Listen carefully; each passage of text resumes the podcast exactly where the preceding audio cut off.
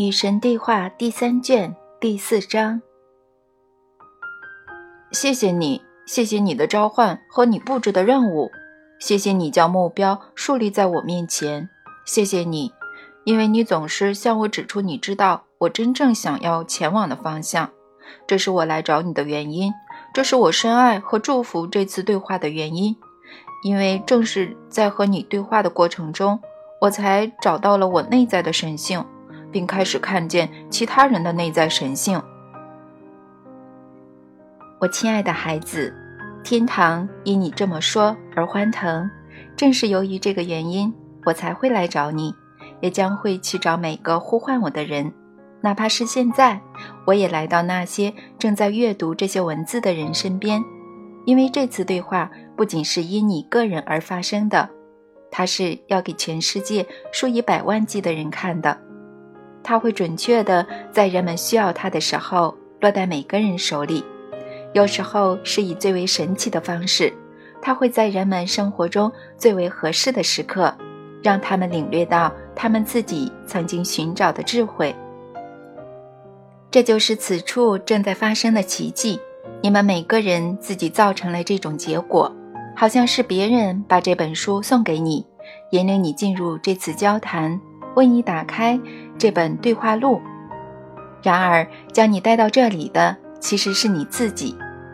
所以现在，让我们共同来探索那些仍在你心里盘旋的问题吧。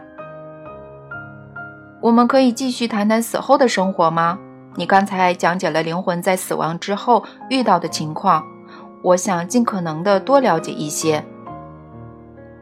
那么，我们就继续来谈这个话题。直到你的渴望得到满足。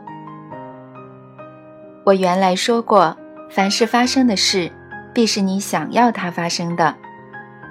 我是说真的，你创造你自己的实在，不仅当你在身体里面时如此，当你远离身体时也是如此。起初你也许没有意识到这一点，所以你可能不会有意识地创造你的实在。于是，你的经验将会被如下两种别的能量之一创造出来：你那些不受自己控制的思维或者集体意识。只要你那些不受自己控制的思维比集体意识更加强大，它们就会在你的经验中变成实在。只要集体意识得到接受、吸收和内化，它就会在你的经验中变成实在。这跟你在当前的生活中创造出你所谓的实在的原则是相同的。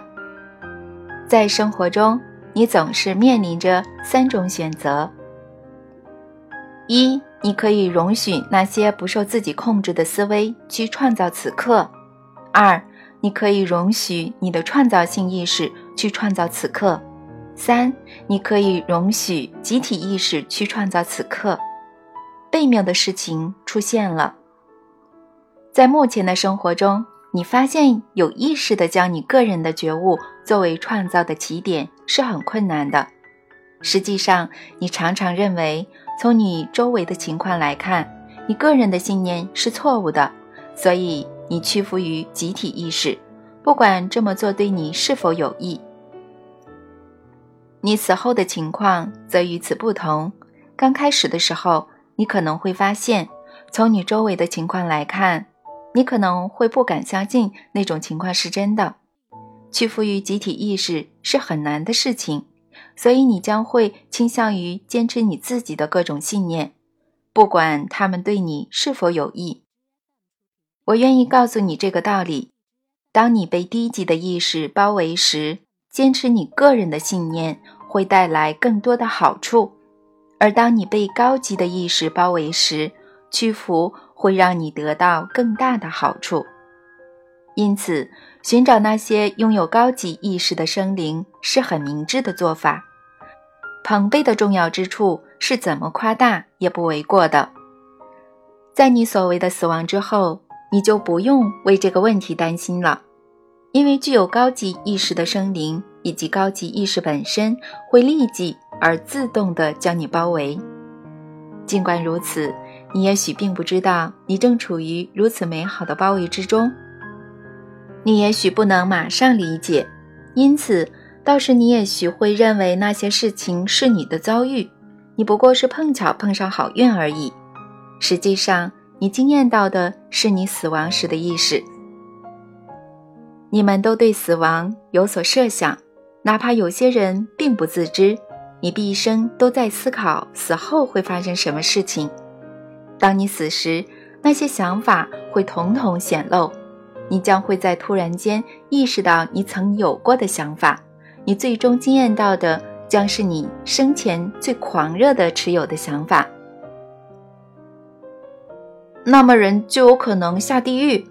如果有人终生相信地狱是肯定存在的，神将会审判活着的和死去的，神将会区分麦粒与康比，绵羊和山羊，而且由于他们做了那么多冒犯神的坏事，他们肯定要下地狱。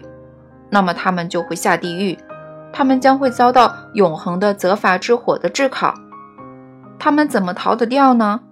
你在这套对话录中反复地说地狱并不存在，然而你也说我们创造我们自己的实在，我们有可能根据我们的想法创造任何实在，所以地狱之火和神之诅咒对那些相信其存在的人而言确实是存在的。终极实在中除了太极别无所有，你说的没错。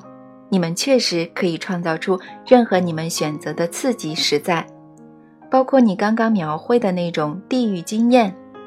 我在这整个对话的过程中从来没有说过你们无法经验到地狱。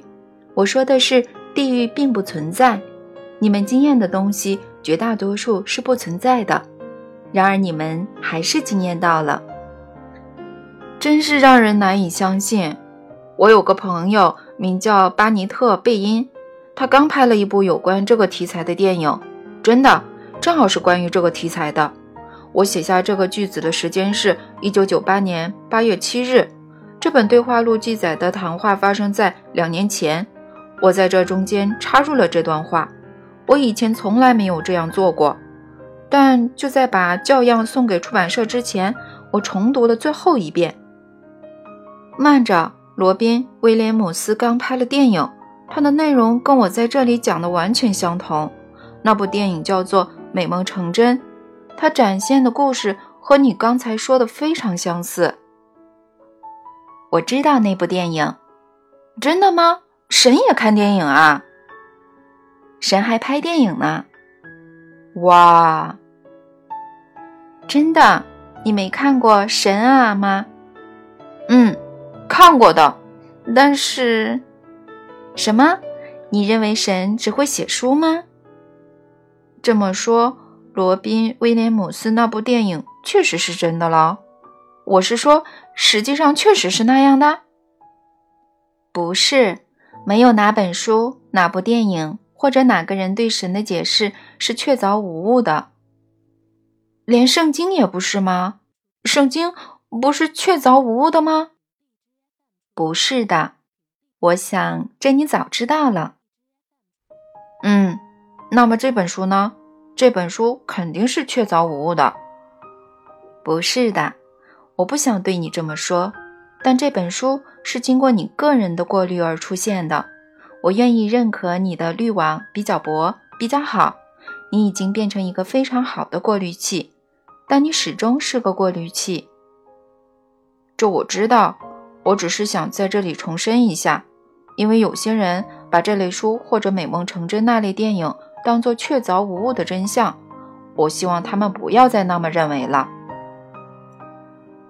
那部电影的作者和制片人通过不完美的过滤器披露了某些巨大的真相，他们想要指明的是，你在死后经验到的东西，正是你生前预期和选择要经验的。他们非常有效地阐述了这个道理。现在我们可以言归正传了吧？可以啊。我想知道的疑问跟我看那部电影时想知道的疑问是相同的。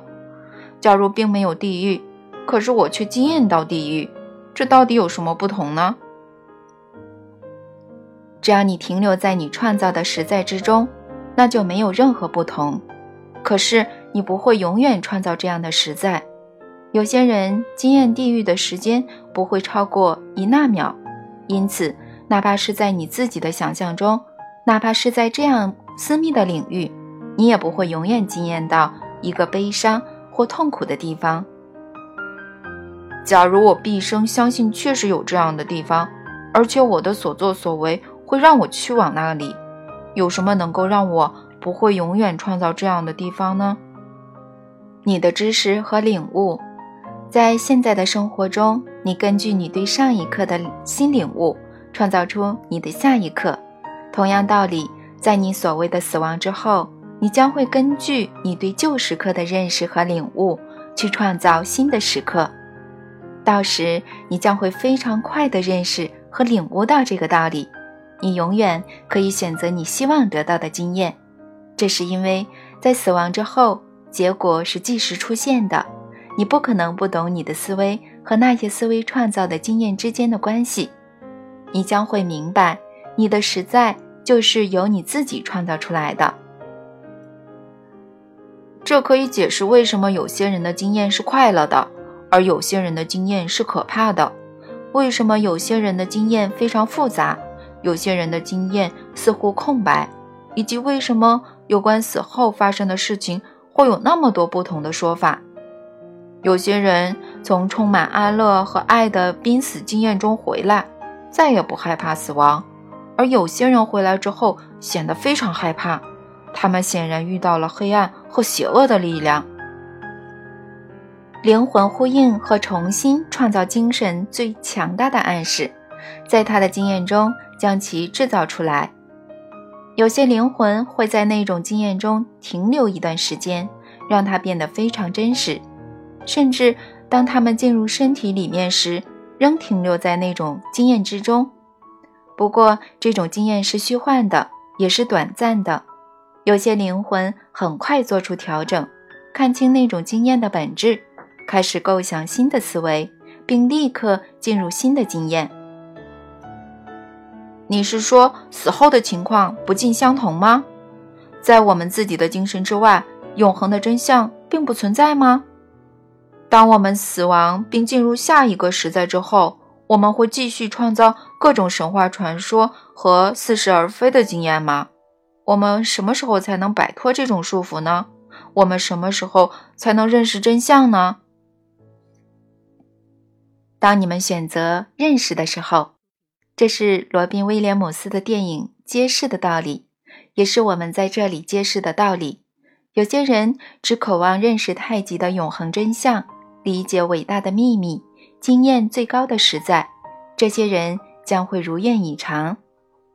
是的，最大的真相唯有一个，终极的实在也只有一个。但你永远得到你选择的，这与终极的实在无关。原因恰恰在于，终极的真相就是你是神圣的生灵，一边经验你的实在，一边用神圣的方式创造着它。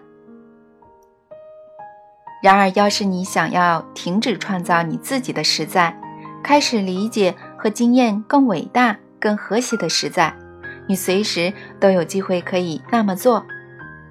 有些人在死亡时做出这种选择，拥有这种欲望，愿意这么去做，也认识这个道理，他们会立刻拥有合一的经验。其他人则只是在他们有这种欲望的时候才进入合一的经验。当灵魂在身体之内时，情况与此完全相同。这无非是欲望的问题，完全取决于你的选择、你的创造，最终取决于你对那不可创造的事物的创造，也就是说，取决于你对那些已被创造出来的事物的经验。这就是被创造的创造者，这就是不动的动者，这就是。起始与终点，从前和以后，万物的无时间属性，这就是你们所谓的神。我不会抛弃你，然而我也不会将我的自我强加于你。我从未这么做过，也将永远不会这么做。只要你愿意，你随时可以回来找我。无论是你处于身体之内的现在，亦或你离开身体之后的将来，只要你愿意，你随时可以回到丧失自我、天人合一的经验。只要你选择，你还随时可以重新创造你对你的自我的经验。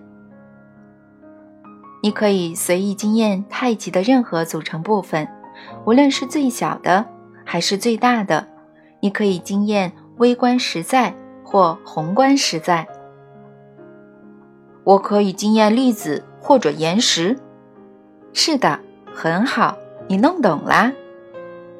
当你寄生于人类的身体，你经验到的是整体的一小部分，也就是说，微观实在的一部分。不过，它绝对不是最小的部分。当你寄居于身体之外的地方，有些人称之为灵界。由于视角的突变，你的能力得以增大。到时，你将会突然认识所有事物，能够成为所有事物。你将会拥有宏观实在的事物观，这让你能够明白你现在无法理解的道理。你将会明白的道理之一是。仍有更大的宏观实在，也就是说，你将会突然清楚地知道，太极甚至比你道时经验的实在还要宏大。这将会让你立刻充满敬畏和期待，惊喜和高兴，欢乐和振奋，因为到时你将会认识和理解我认识和理解的道理。这个游戏永远不会结束。将来。我能达到真正智慧的境界吗？在你死亡之后，你可以选择解答你曾有过的每个疑问，然后向你自己提出你以前做梦也没想到的新问题。你可以选择与太极合一的经验，你将有机会决定接下去你想要获得什么身份，去做什么事情，拥有什么东西。你会选择回到你最近的身体之中吗？你会选择再次以人类的形式经验生活，但换一种性别吗？你会选择停留在你所处的临界，停留在你到时经验着的层次吗？你会选择继续推进你的认识和经验吗？你会选择彻底的失去你的身份，融入一体吗？你会选择什么呢？你会选择什么呢？你会选择什么呢？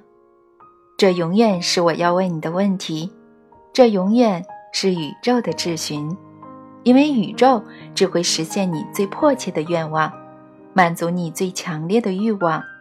实际上，它每时每刻都在这么做。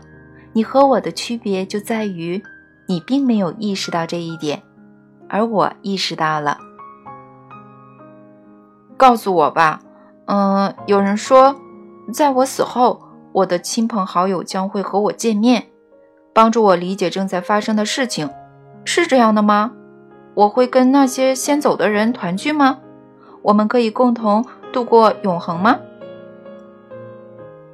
你的选择是什么呢？你会选择让这些事情发生吗？是的话，他们就会发生。好吧，这下我糊涂了。你是说，我们所有人都有自由意志，而且这种自由意志甚至会延续到我们死后吗？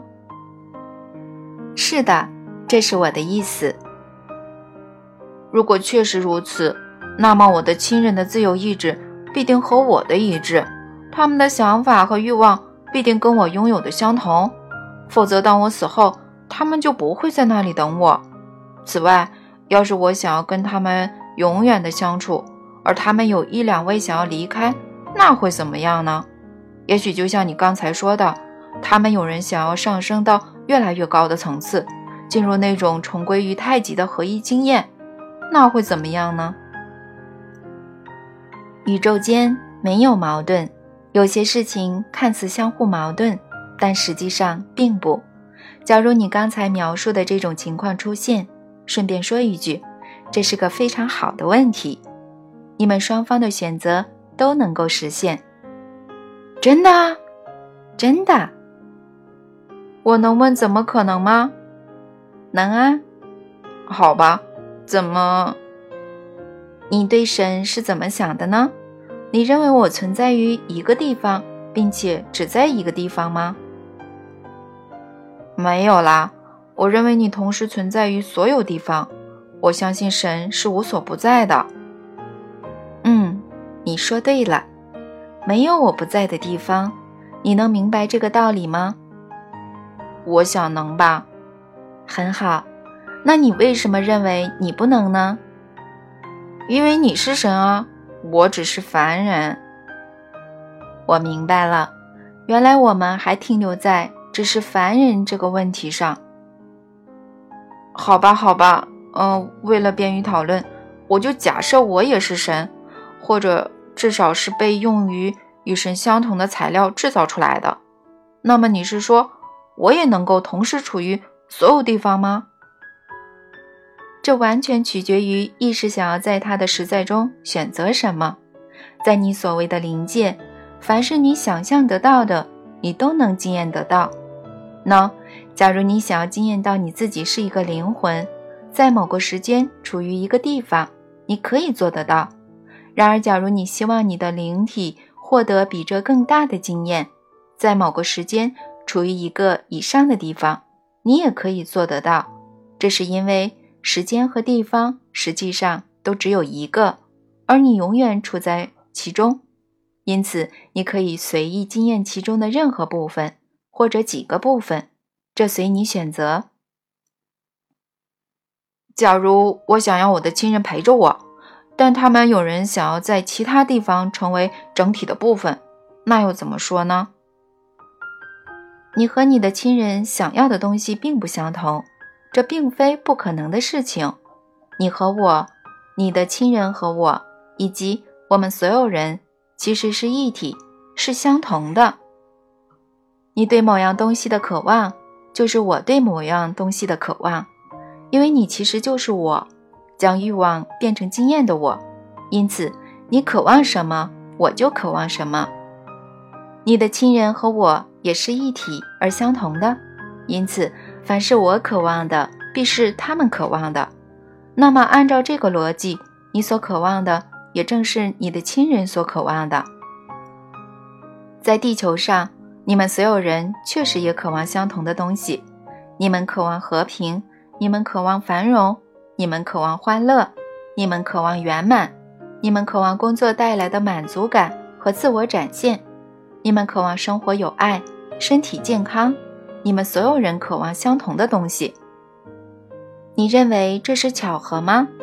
当然不是，这是生活的原理。我现在就来向你解释。地球和你们所谓的灵界的唯一区别是，在地球上，当你们所有人渴望相同的东西时，你们对怎样得到这种东西有各种不同的想法，所以你们朝不同的方向出发。去寻找相同的东西，正是因为你们拥有的观念不尽相同，你们得到的结果才会不尽相同。这些观念可以被称为诱发思维，这是我以前跟你说过的。是的，你在第一卷说过，有个观念是你们许多人共同拥有的，它就是匮乏的观念。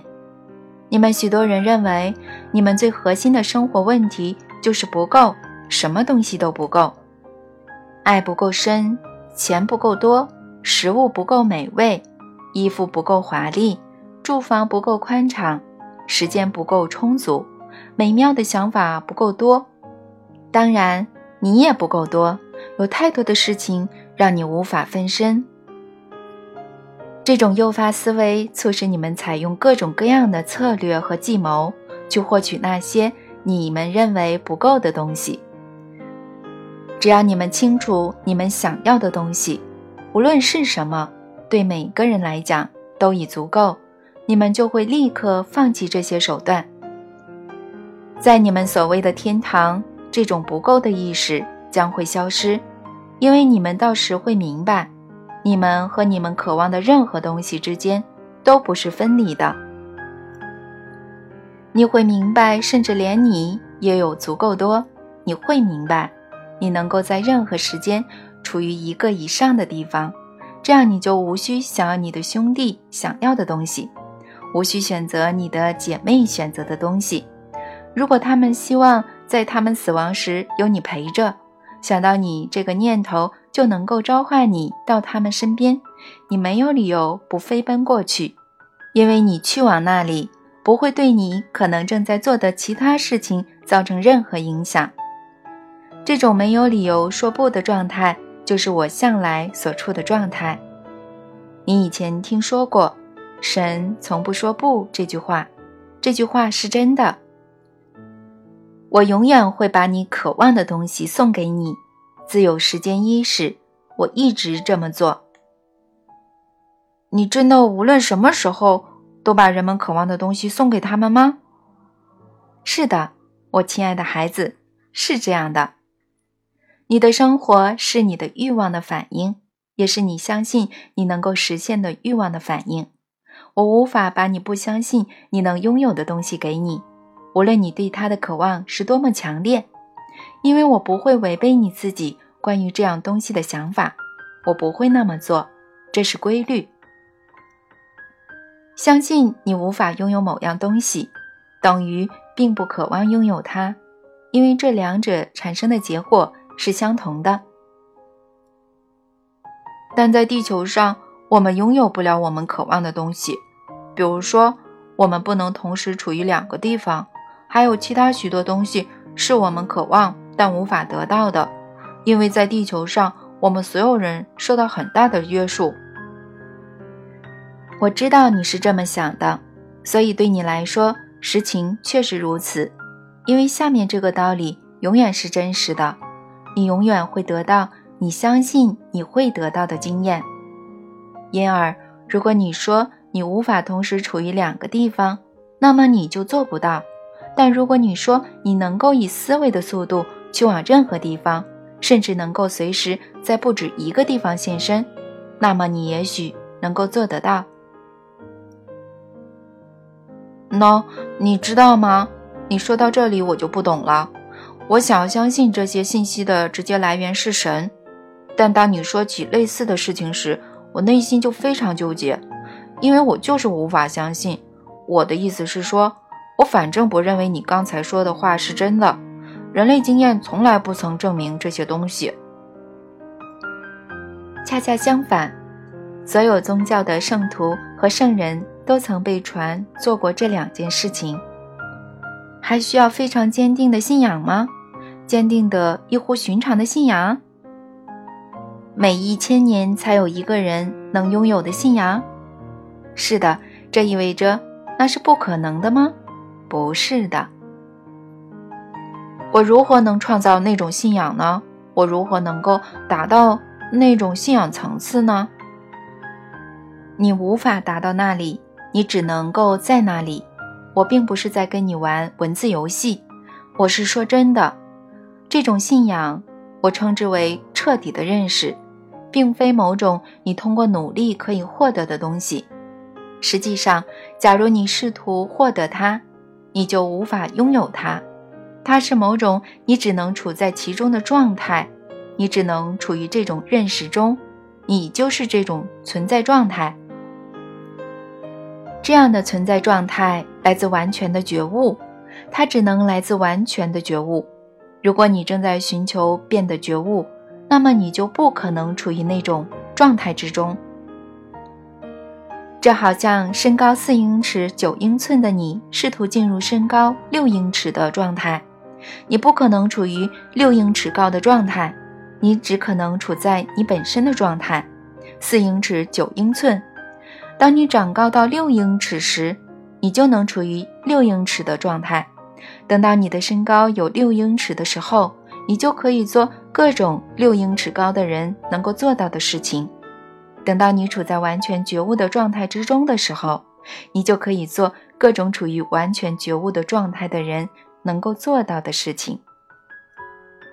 因此，别试图相信你能够做这些事情，而是要试图进入完全觉悟的状态，然后再也无需信仰，彻底的认识将会展现它的各种奇迹。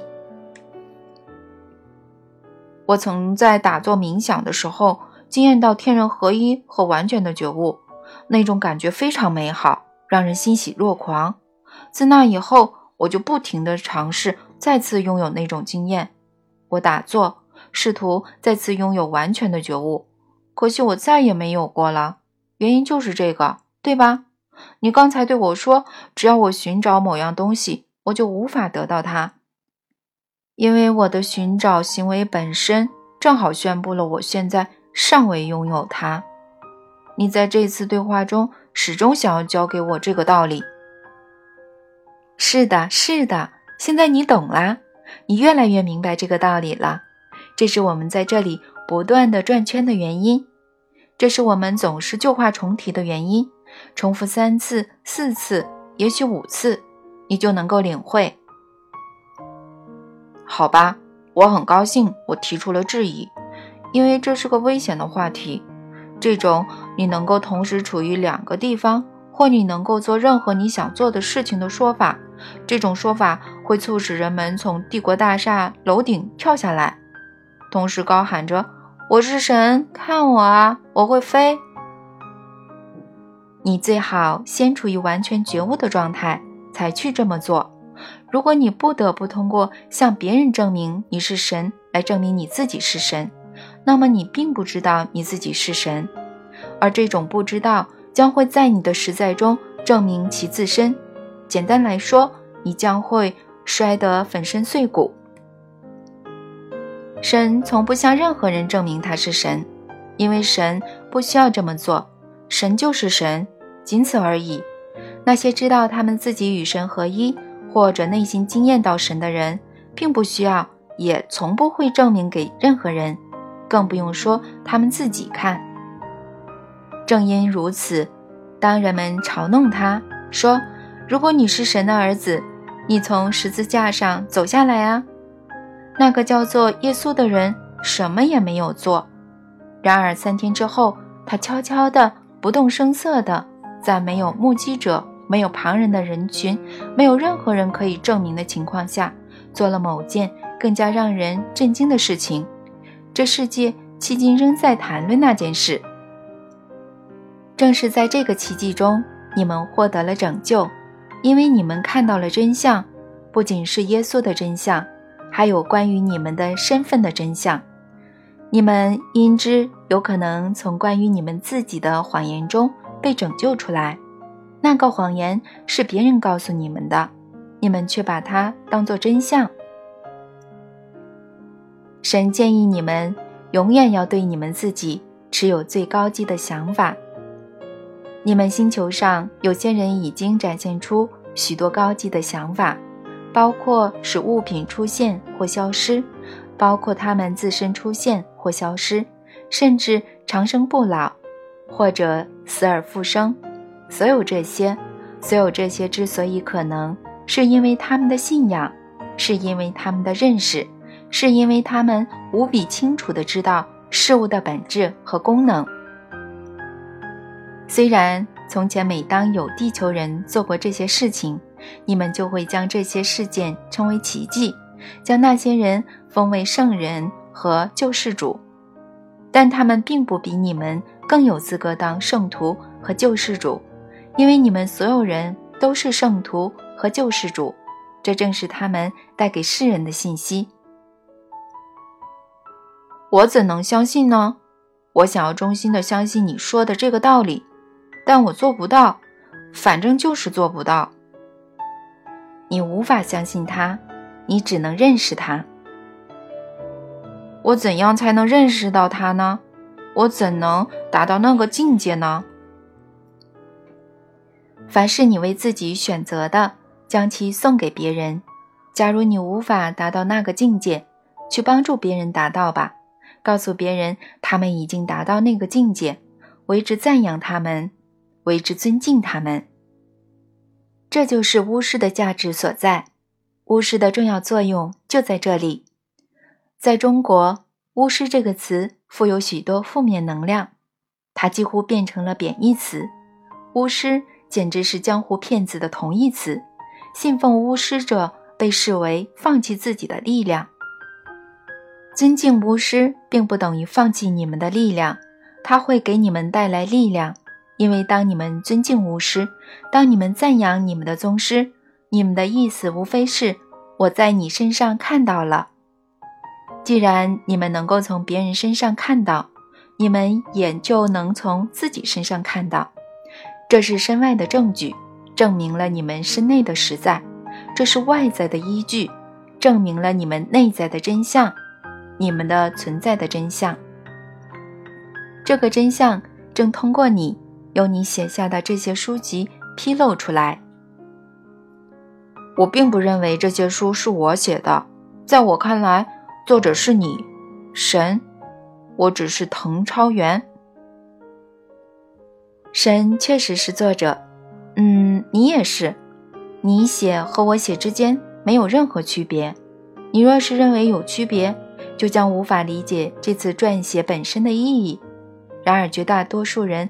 没有领略这种教诲，所以我给你们派来新的导师，更多的导师，他们带来的信息和以往那些导师是相同的。我明白你为何不愿将这种教诲视为你自己的个人真相。你要是到处宣称这些文字是你与神合一，甚或是成为神的一部分时说出或写下的。你担心世人将会怎么看待你？人们将会随意抨击我啊！这我是非常清楚的。我不配成为我在所有这些书里面透露信息的接受者。我不觉得我有资格成为这个真相的传播者。这第三本书还没写完，然而，甚至在它出版之前，我就已经知道，由于我犯过那么多错误，做过那么多自私的事情。在世上所有人里面，我是最没资格披露这个美妙的真相的。然而，这也许正是与神对话三部曲最伟大的信息所在。神不回避任何人，而是跟每个人说话，哪怕我们之中最没有资格的人。因为神既然愿意和我说话，他肯定愿意直接跟每个寻求真相的人说话，无论这个人是男是女。是成人，是孩童，因而这是我们所有人的希望。我们没人会糟糕到让神唾弃，也没有人会罪大恶极到让神转身而去。你相信吗？你刚刚写下的这些话，你真的相信吗？是的。那就这样吧。你若相信，实情就是如此。然而我要告诉你这个道理：你是有资格的。其他每个人都有，没资格是人类受到的所有指控中最严重的。你们用过去来判断一个人的价值，而我用的则是未来。未来，未来，永远是未来。你的生活在于未来，不在于过去；你的真相也在于未来，不在于过去。和你将要做的事情相比，你已经做过的事情是微不足道的。和你将要创造的东西相比，你已经犯下的错误是不值一提的。我原谅你那些错误，所有的错误；我原谅你那些错位的情欲，所有错位的情欲；我原谅你那些荒唐的观念、谬误的理解、伤人的行为、自私的决定，所有这些。其他人也许不会原谅你，但我会。其他人也许不会让你摆脱愧疚，但我会；其他人也许不会让你忘记，不会让你前进，获得新的生活，但我会，因为我知道你不是从前的你，而是永远是现在的你。罪人能够在瞬间变成圣徒，在刹那间，在一念之间。实际上，罪人这种东西是不存在的。因为没有人会被得罪，我就更加不会了。所以我说我原谅你。我用这个词是因为它便于你理解。实际上，我不会为任何事原谅你，永远不会。我没有必要这么做，没有什么需要原谅的。但我可以让你得到解脱。我正在这么做，现在再次让你解脱。从前我也常常通过其他许多导师的训示这么做。我们为什么没听过这些训示呢？我们为什么不相信你这个最伟大的承诺呢？因为你们不相信神的善良，没有问题，那就别相信我的善良，改成相信简单的逻辑吧。我不需要原谅你们的原因是，你们无法冒犯我，我也不可能受伤害或者被摧毁。然而你们居然幻想你们能够冒犯。甚至伤害我，这是多么离谱的想象啊！这真是痴心妄想。你们无法伤害我，我也不可能受伤，因为我是金刚不坏之身，那不会受伤的，必定不会，也不愿去伤害别人。真相是我从不谴责，也不施罚，更不需要想方设法去复仇。现在你懂得这个真相的逻辑了。我没有这样的需要，因为我从来不曾，也不可能遭到任何方式的冒犯、破坏或者伤害。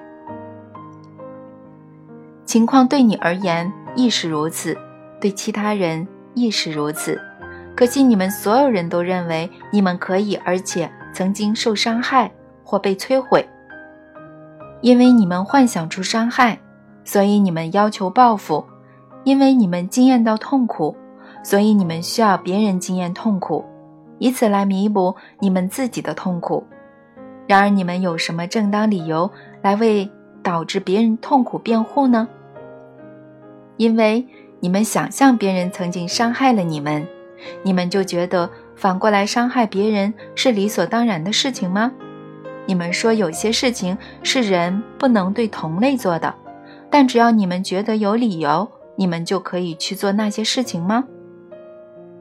这是丧心病狂，而你们并没有看出来是。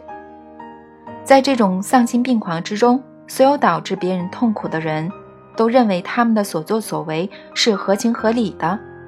结合人们所追求和渴望的东西来看，每个人都认为自己采取的所有行动是正确的行动。按照你的定义，他们追求和渴望的东西是错误的。但根据他们的定义，那并不是错误的。你也许不认可他们的世界观、伦理道德观、神学理论，也不赞同他们的决定、选择和行动，但从他们的价值观出发，他们认可这些。你们说他们的价值观是错的，但谁会说你们的价值观是对的呢？只有你们，你们的价值观是对的，因为你们说它是对的。假如你们坚持这么说的话，那倒也无妨。可是你们自己不断的改变你们关于对和错的看法。你们作为个人这么做，你们作为整个社会也这么做。你们社会几十年前认为对的东西，现在被你们认为是错的。不久之前你认为错的东西，现在你称之为对。谁能分得清楚呢？没有固定标准的话。谁说得准呢？然而，我们却敢于大言不惭的彼此审判，我们敢于谴责，因为有些人来不及弄清楚我们那些不停的变化着的是非标准。哇，我们真是有本事呀！我们居然连什么事情可以做，什么事情不可以做也没法确定。这不是问题。不断的改变你们关于对和错的观念，并非问题所在。你们必须改变这些观念，否则你们就不会成长。改变是进化的后果。不，问题不在于你们发生了变化，也不在于你们的价值观发生了变化。问题在于你们许多人坚持认为你们现在拥有的价值观是正确而完美的，是每个人都应该遵守的。你们有些人因而变得自以为是和自大自负。坚持你的信念，假如那样对你有益的话，牢牢的坚持，别动摇，因为你关于对和错的观念是你对你的身份所下的定义。然而，别要求其他人根据你的标准来定义他们自己，别深深的沉溺在你当前的信念和习惯当中。以免你阻挡了进化的过程本身。实际上，你就算想阻挡，也阻挡不了，因为不管有没有你，生活总是要前进的，没有什么是永远相同的，也没有什么是永远不变的。不变意味着不动，而不动意味着死亡。生活中的一切都是移动的，哪怕是岩石也充满了运动。所有事物都在动，真的没有什么东西是不动的。因此，正因为这个运动的事实，没有哪样事物在此刻和下一刻是相同的，一样都没有。保持不变，或者试图这么做，是违反生活规律的，这是愚蠢的做法。因为在这种斗争中，获胜的永远是生活。所以改变吧，是的，改变吧，改变你关于对和错的观念，改变你关于这个和那个的看法，改变你的思维结构和固有的观点，改变你的世界观和各种理论。要允许你那些最深的真相被改变，你们要亲自去改变它们。这对你们有好处，我是说真的，亲手改变他们会给你们带来好处，因为你们若对你们的身份有了新的看法，那就意味着你们正在成长；你们若对事实有了新的看法，那就意味着你们的进化正在加快；你们若对世间万事万物有了新的看法，那就意味着谜团终于得到破解。情节终于完全展开，而故事也将告结束。然后你们就能够开始新的故事，更美好的故事。你们若是对整个宇宙有了新的看法，你们就会开始感到兴奋，就会开始创造，你们内心的神性就会显露，并被彻底的实现。无论你们认为事物原来是多么美好，它们都能够更加美好；无论你们认为你们的神学理论、意识形态和宇宙理论多么美妙，它们完全可以变得更加美妙，因为天上人间的事比你哲学所能梦想到的多得多。所以要开放，要有开放的头脑。别因为旧的真相让你感到自在，就拒绝接受新的真相。生活从你们的自在地带结束处开始。然而，别急于审判别人，而是要努力避免进行审判，因为别人的错是你们昔日的对，别人的错误行为你们从前也曾做过，只是现在改正了。别人那些伤人、有害、自私。不可原谅的选择和决定，你们许多人自己也曾有过。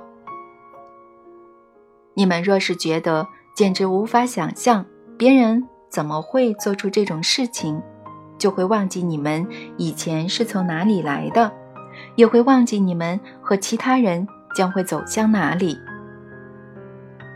你们当中有人认为自己是邪恶的，是低贱和罪无可赦的。我想对这些人说：你们没有人会永远的迷路，将来肯定不会迷路，因为你们所有人，全部人都处在变化的过程中，你们所有人，全部人都在进化的经验中运动。这是我正在做的事情，这是我通过你们在做的事情。